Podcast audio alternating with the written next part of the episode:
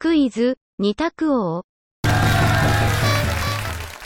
本日は、学校の雑学から、椅子に関する問題です。それでは参りましょう。問題。理科室の椅子に、背もたれはないが、特に理由はない。理科室の椅子に、背もたれはないが、特に理由はない。丸か×かでお答えください。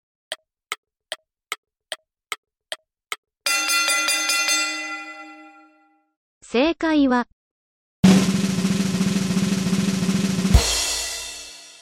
バツ。背もたれがないのは、不測の事故が起きた時、とっさに机から離れられるようにするためです。いかがでしたか？次回もお楽しみに。